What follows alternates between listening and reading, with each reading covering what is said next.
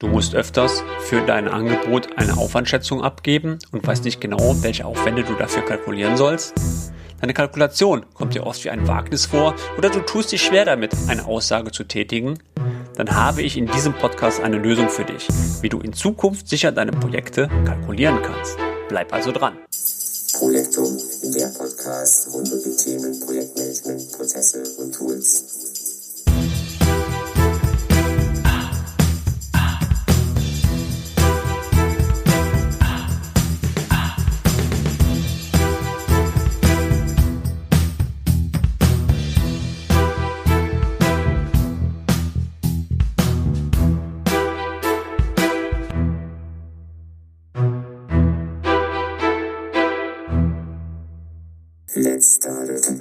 Hallo liebe Projektfreunde, ich begrüße euch zu meiner Ausgabe 41 meines Projektum Podcasts im April 2021. Mein Name ist Torben Blankertz und heute geht es um das Thema Aufwandschätzungen.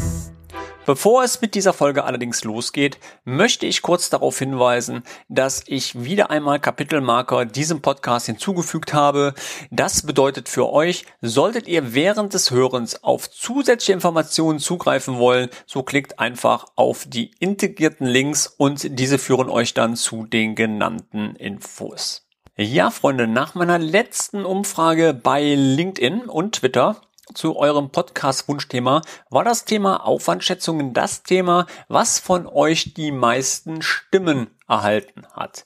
Zähle ich beide Stimmabgaben aus, LinkedIn und Twitter zusammen, sind es sogar knapp 60 Prozent, die sich für das Thema hier entschieden haben euer Wunsch, mein Auftrag. Also habe ich mich gleich hingesetzt und habe das Manuskript für diese Folge erstellt.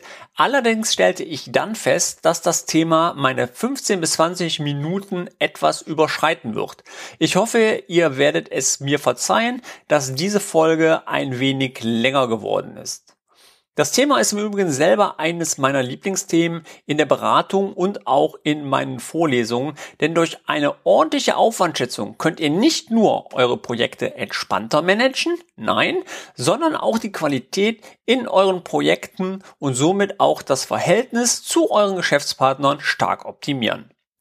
Damit ich bei euch nachher allerdings nicht als Klugscheißer abgestempelt werde, möchte ich, dass ihr wisst, dass die Lösungen, die ich euch hier präsentiere, immer die Lösungen sind, die ich in meinen Jahren in der Beratung und auch das Feedback meiner Kunden oft als Best Praxis oder ich sag mal Top-Lösung reflektiert bekommen habe.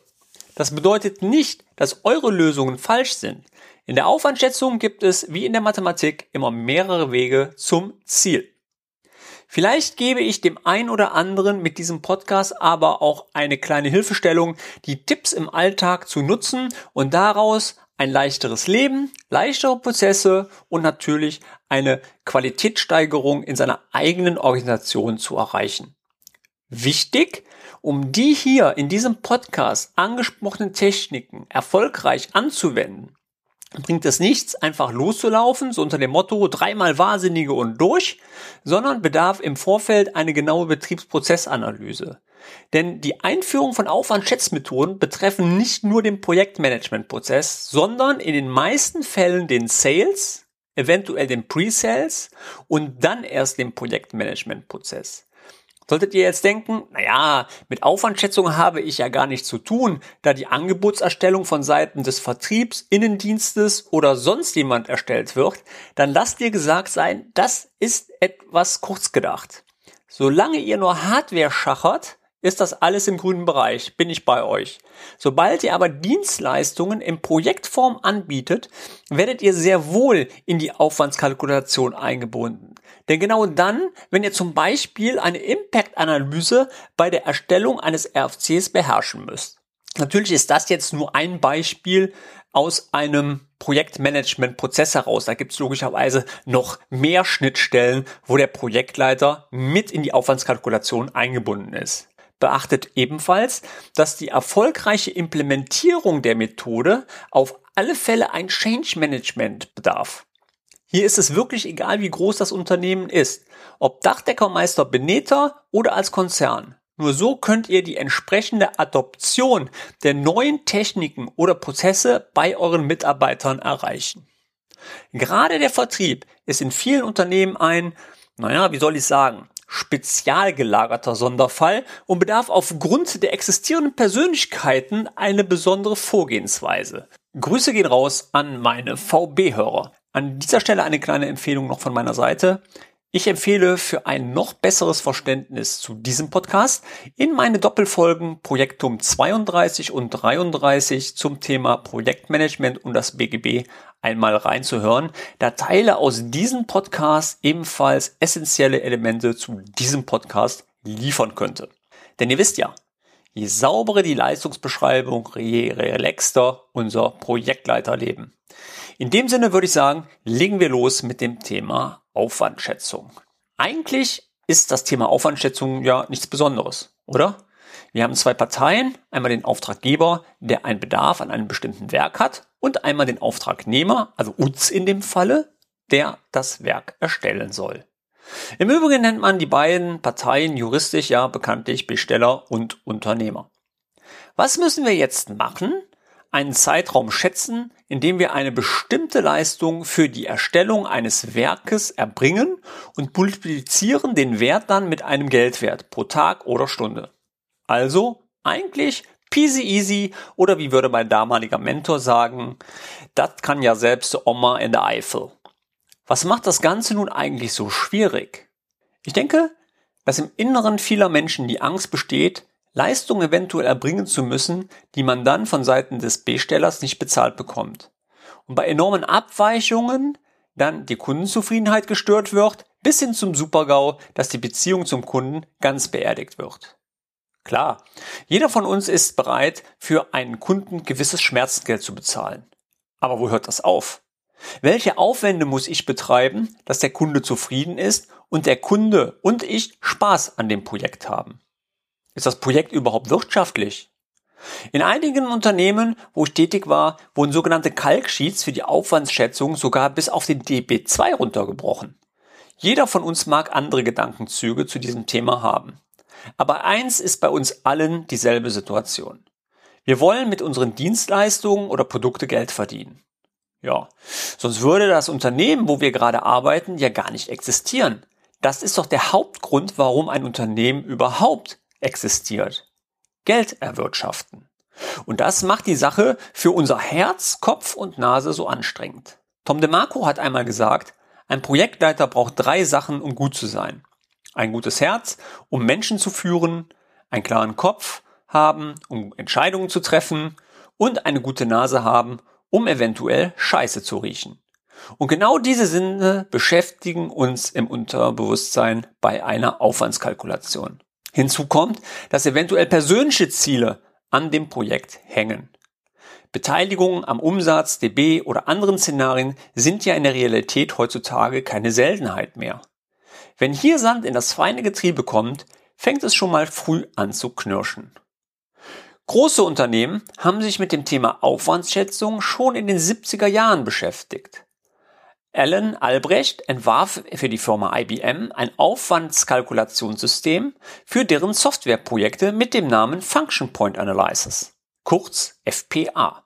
1981 folgte dann das Unternehmen Boeing mit einem mathematischen Modell, mit dem Namen Kokomo, was später weiter optimiert wurde und mit dem Namen Kokomo 2 auf den Markt kam.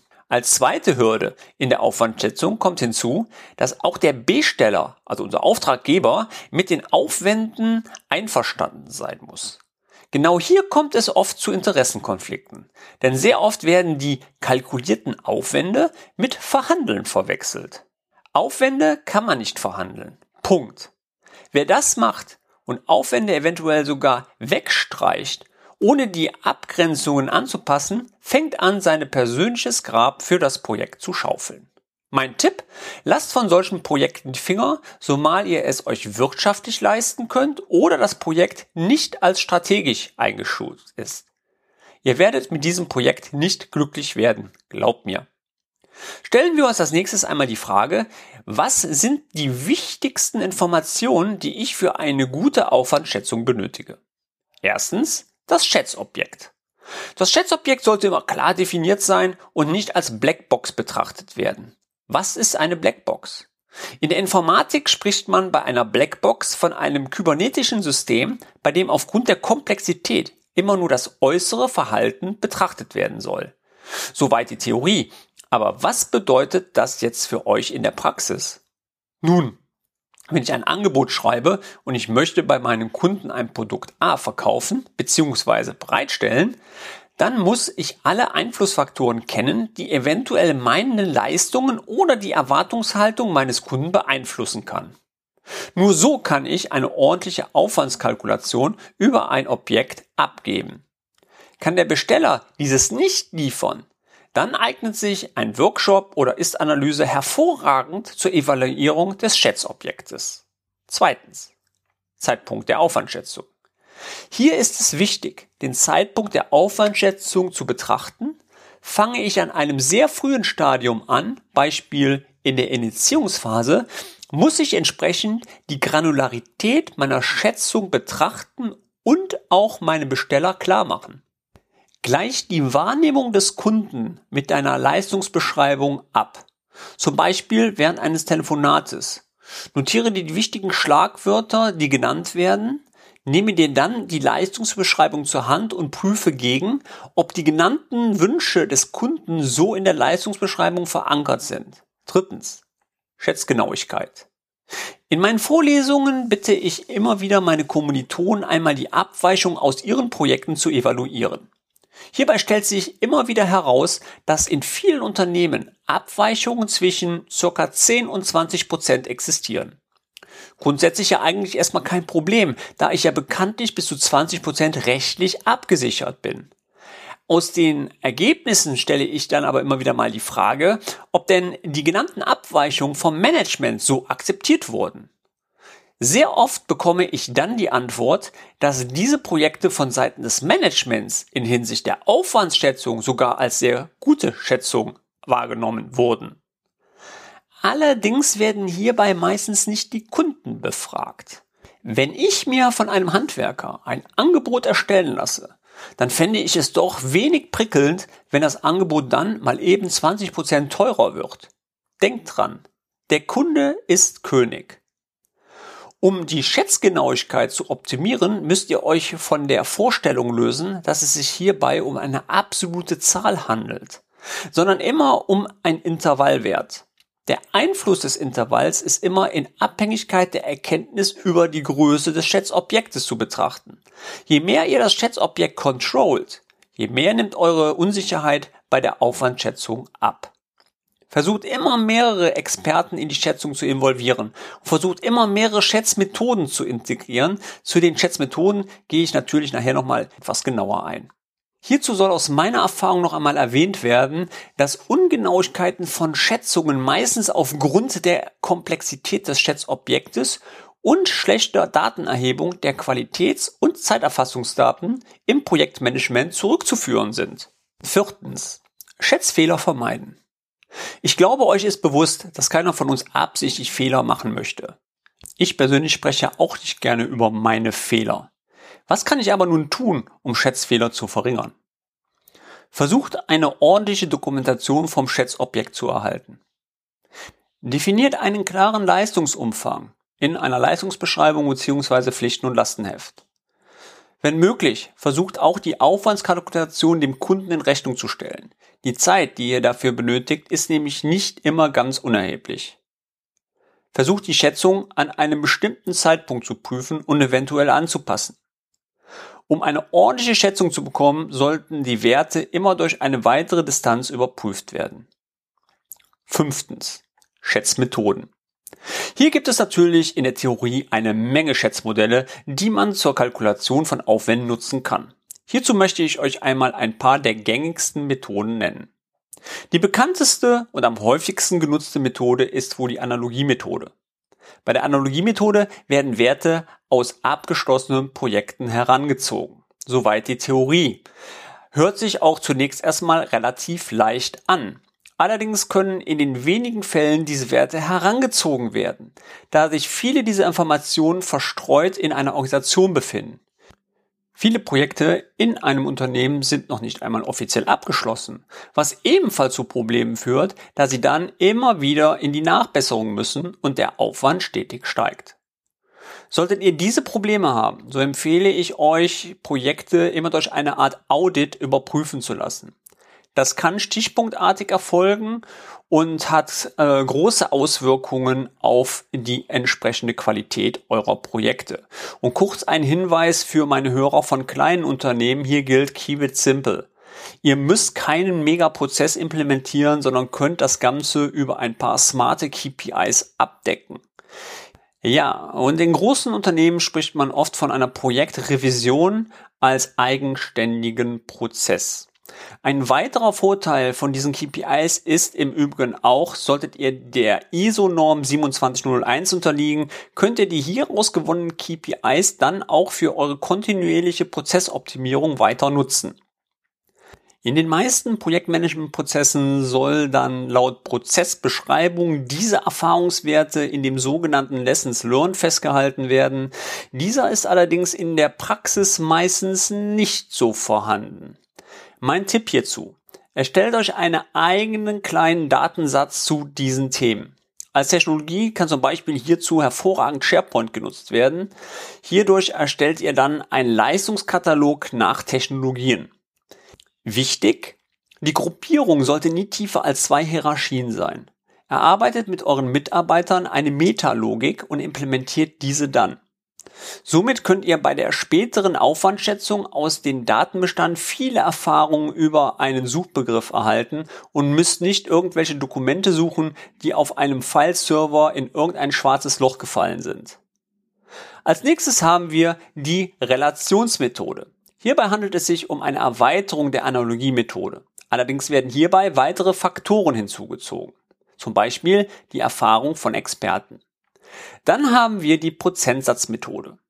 Die Prozentsatzmethode beruht auf ein Phasenmodell, ist schon mal ganz gut für die Projektorganisationen, die im sequenziellen Projektmanagementprozess äh, zu Hause sind.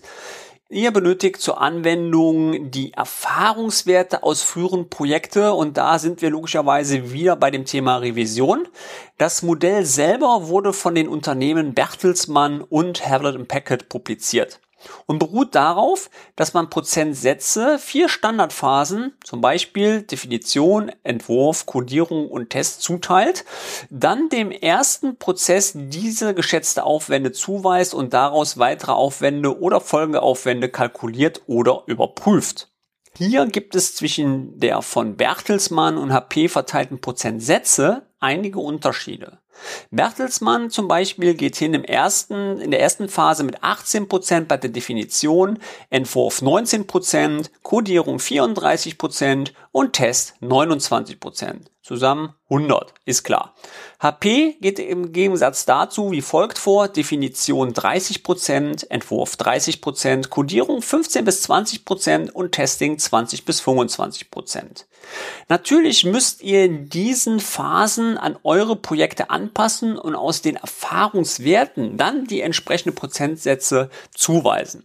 Ich selber habe diese Methode wirklich sehr oft genutzt, nicht zur Kalkulation, aber zur späteren Kontrolle. Nehmt die Prozentsatzverteilung eurer Kalkulation und gebt in Excel neben den Planwerten die Prozentwerte ein.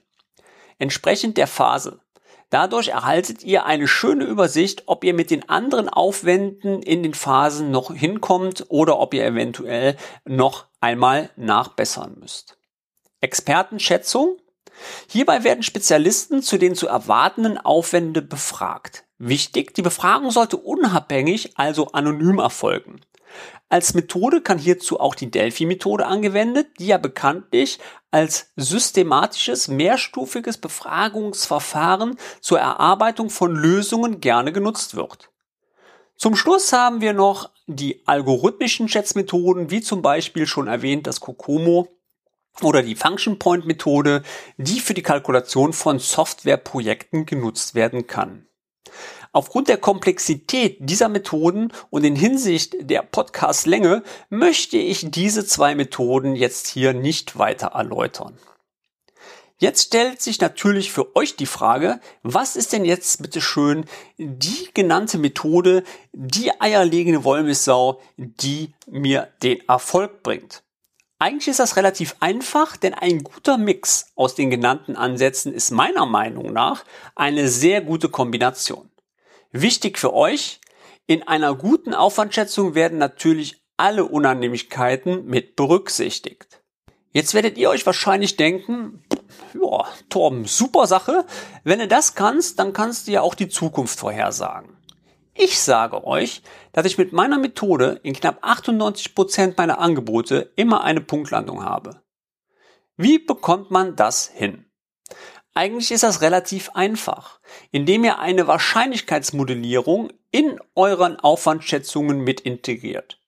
Keine Panik, ich rede hier nicht von der mathematischen Wahrscheinlichkeitsrechnung, wie zum Beispiel der relativen bzw. absoluten Wahrscheinlichkeit, sondern frei nach dem Prinzip von Tom DeMarco, das Bauchgefühl mehr in die mathematische Kalkulation einfließen zu lassen.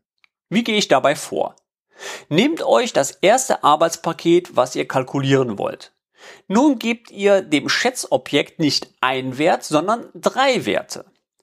Einmal den optimalen Wert, den normalen Wert und einen abweichenden Wert. Ein Beispiel für die Werte. Optimal. Wie lange braucht ihr, wenn alles super läuft und keine Probleme bei dem Arbeitspaket auftreten? Normal. Wie lange braucht ihr, um das Arbeitspaket abzuschließen mit den täglichen Alltagsproblemen? Abweichend. Wie lange braucht ihr, wenn ihr diese Arbeiten nur mit Problemen befeuert werdet oder wenn ihr zum Beispiel dieses Arbeitspaket zum ersten Mal macht und nicht genau wisst, welche Anforderungen auf euch zukommen. Jetzt arbeitet ihr in der Kalkulation mit einem Mittelwert. Das bedeutet, geht ihr davon aus, dass das Arbeitspaket optimal ausgeführt wird, dann nehmt ihr den Mittelwert zwischen dem optimalen und dem normalen Wert. Geht ihr davon aus, dass ihr eher den normalen Zeitansatz benötigt, dann nehmt ihr den Mittelwert von allen dreien. Geht ihr davon aus, dass es eher länger dauert, dann nehmt ihr den Mittelwert von normal und abweichend. Natürlich kommt es hier meistens zu Kommawerten. Diese werden dann gerundet. Grundsätzlich gilt immer nach oben, nie nach unten runden. Alles andere gaukelt eine nicht vorhandene Präzession vor. Und da muss ich wirklich selber zugeben, dass ich diesen Fehler auch sehr oft bei Kalkulationen am Anfang gemacht habe, wo der Kunde mich dann angesprochen hat, von wegen, Torben, warum sind denn da Kommazahlen? Also, am besten immer auf Halbrunden, mein Tipp, oder auf 25. Aber nie auf Komma 1738 oder sonst was. Ähm, das ist nicht so ganz so schön. Ja, und dann geht ihr langsam, aber sicher jedes Arbeitspaket durch und kalkuliert die Werte dementsprechend. Und danach erhaltet ihr logischerweise einen Gesamtwert, den ihr dann veranschlagen könnt. Um dann den Vertriebsprozess zu entlasten, empfehle ich immer die Kalkulation direkt mit dem Kunden abzustimmen. Dann weiß der Kunde genau, welche Leistungen erbracht werden und ihr könnt proaktiv Änderungen vornehmen, die Kalkulation direkt anpassen und daraus dementsprechend dann später das Angebot erstellen. Solltet ihr euch jetzt fragen, mit welchem Tool man sowas machen kann, ich nutze hierzu persönlich immer Excel und habe hier ein sehr granulares Kalkulationssheet entwickelt, äh, was wir auch von der NetPoint mittlerweile an unsere Kunden verkaufen. Es empfiehlt sich eventuell, die Leistungsbeschreibung mit dem Kalksheet zu verbinden. Das haben wir auch gemacht. Dadurch hättet ihr zwei Fliegen mit einer Klappe geschlagen und der Kunde weiß gleichzeitig noch, welche Qualitätsanforderungen zu den einzelnen Aufgaben existieren.